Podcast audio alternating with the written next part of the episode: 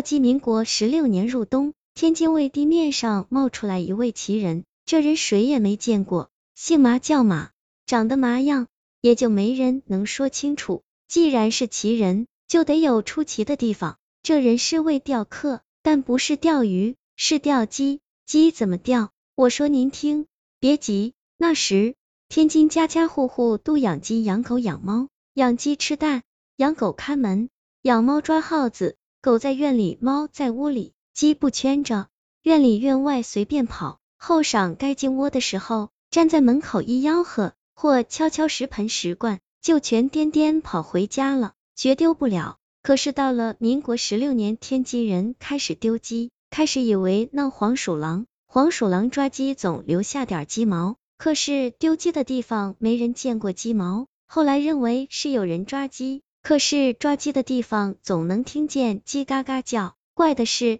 没人听过鸡叫。不多时候，家住粮店后街的一位姓刘的老江湖瞧出了门道，他发现丢鸡不总在一个地方，今儿河东。过两天河北，再几天杨庄子，丢鸡的地界都不大，不过几条胡同，一两条街，几十只鸡，好似给一阵风刮走，不留半点痕迹。黄鼠狼绝没这种心计，只有人才干得出来，这叫打一枪换一个地方。这偷鸡的人真够聪明，可他用马法子？不声不响，鸡也不叫，不大功夫就把一个地界满地跑的几十只鸡全敛去了。老刘开始到处走，留神用耳朵摸，只听到哪哪丢鸡的传闻，却没人说偷鸡的人给逮着了。只听到一个绰号叫活十天，叫的挺响。嘿，人没见，号先有了。二十天后，一个小痞子告他这个活十千的事，叫他大吃一惊。据说这活十千抓鸡不用手抓，用线钓。他先把一颗黄豆中间打个眼儿。用一根细线绳穿过去，将黄豆拴在线绳一头，再使一个铜笔帽削去帽尖，露出个眼儿，穿在线绳另一头上。铜笔帽像串珠那样可在线上任意滑动，然后将黄豆、线绳、铜笔帽全攥在手里。偷鸡的家伙就算全预备好了。活时迁看到一个有鸡的地界，蹲在一个墙角，抽着旱烟，假装晒太阳。待鸡一来。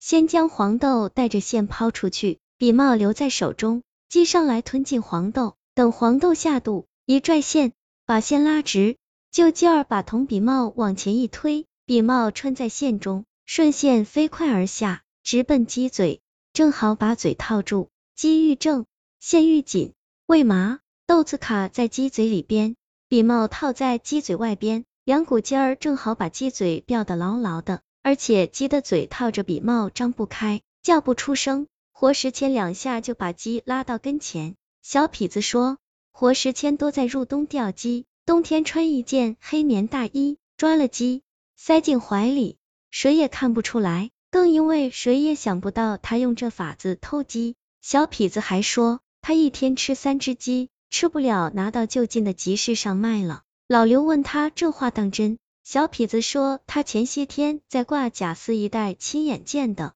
老刘在家里寻思一天一夜，想出一招。他想，他住这粮店后街，养鸡的人家多，地势杂，活时迁迟早会来这儿偷鸡。他家也养鸡，他便守在家后着活十天。他说，他钓鸡，我钓他。入了腊月，他的鸡和隔墙陈三家的鸡忽然没了十几只，光光的一只没剩下。老刘说：“行了，上钩了。”老刘知道在哪儿能找到活时迁，他去到附近一带几个卖活禽的集市上转，转来看去，瞧见一个胖子，脸色红，皮肤光，小眼赛一对琉璃珠黑又亮，身穿大棉袍蹲着，旁边一个竹编的罩笼，扣着五六只活鸡。老刘过去对这胖子说：“鸡吃的不少呀，嘴巴都流油了。”胖子一听一惊。做个屁股墩儿，老刘心想这就是活时迁了。活时迁手一撑地，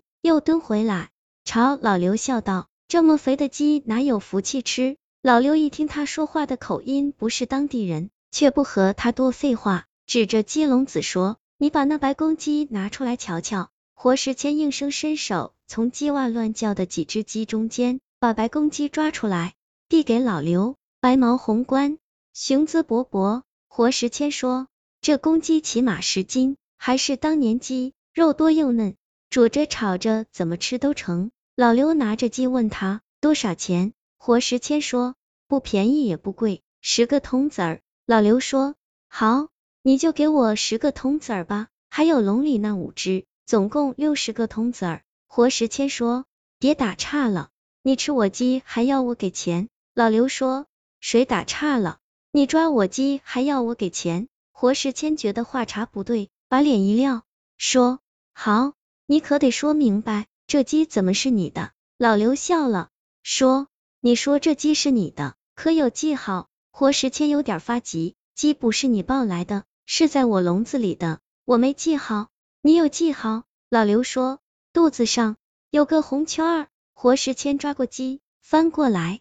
拿给围观的大伙看，叫着：“大伙瞧呵，哪来的红圈儿？没有红圈儿，只有一肚子厚厚的白绒毛。”老刘冷冷一笑，左手把鸡抓过来，右手将肚子上的白毛一把把揪下，果然一红圈儿，用漆画在鸡皮上。他说：“我早在他换毛时就把这红圈儿画上去了。”活石谦心想，这回要玩完，人家早早画个圈儿，等着自己往里跳呢。这才叫魔高一尺，道高一丈。马头人真厉害，自己只有叫爹叫爷，求饶了。人家老刘是江湖，真正的江湖都厚道，得饶人处且饶人。他叫活石千把笼子里的鸡腿拴在一起，头朝下提在手里，只朝活石千说了一句：“小能耐。”指着他活不了一辈子，弄不好只活半辈子。大柱吧，打这天起。